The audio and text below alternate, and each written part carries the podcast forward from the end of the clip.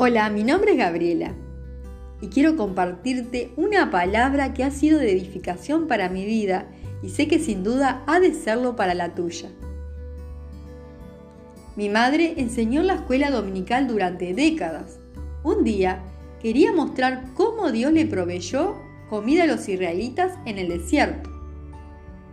Para darle vida a su relato, hizo un maná para los niños de su clase.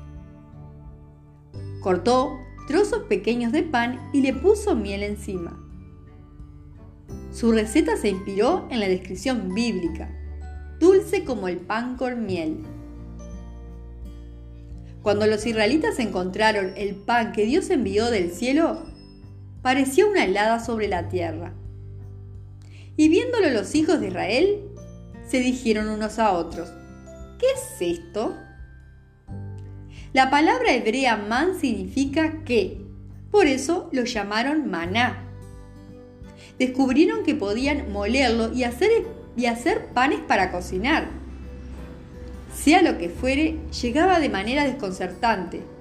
Tenía una consistencia singular y duraba poco. A veces, Dios provee de modo sorprendente. Esto nos recuerda que nuestras expectativas no lo limitan y que no podemos predecir lo que hará. Mientras esperamos, nos concentramos en su persona y en lo que podemos hacer para encontrar gozo y satisfacción en nuestra relación con Él. Qué bueno es el Señor y realmente su creación, su creatividad no tiene límites. Él puede sorprenderte de la manera que menos lo imaginas. Así que si estás pasando por una situación que no le ves salida, en tu economía o en algún problema en particular, quiero decirte que el Señor te va a sorprender. Lo único que Él te está pidiendo es que confíes, que tengas fe y que descanses en sus promesas. Que tengas un día muy bendecido.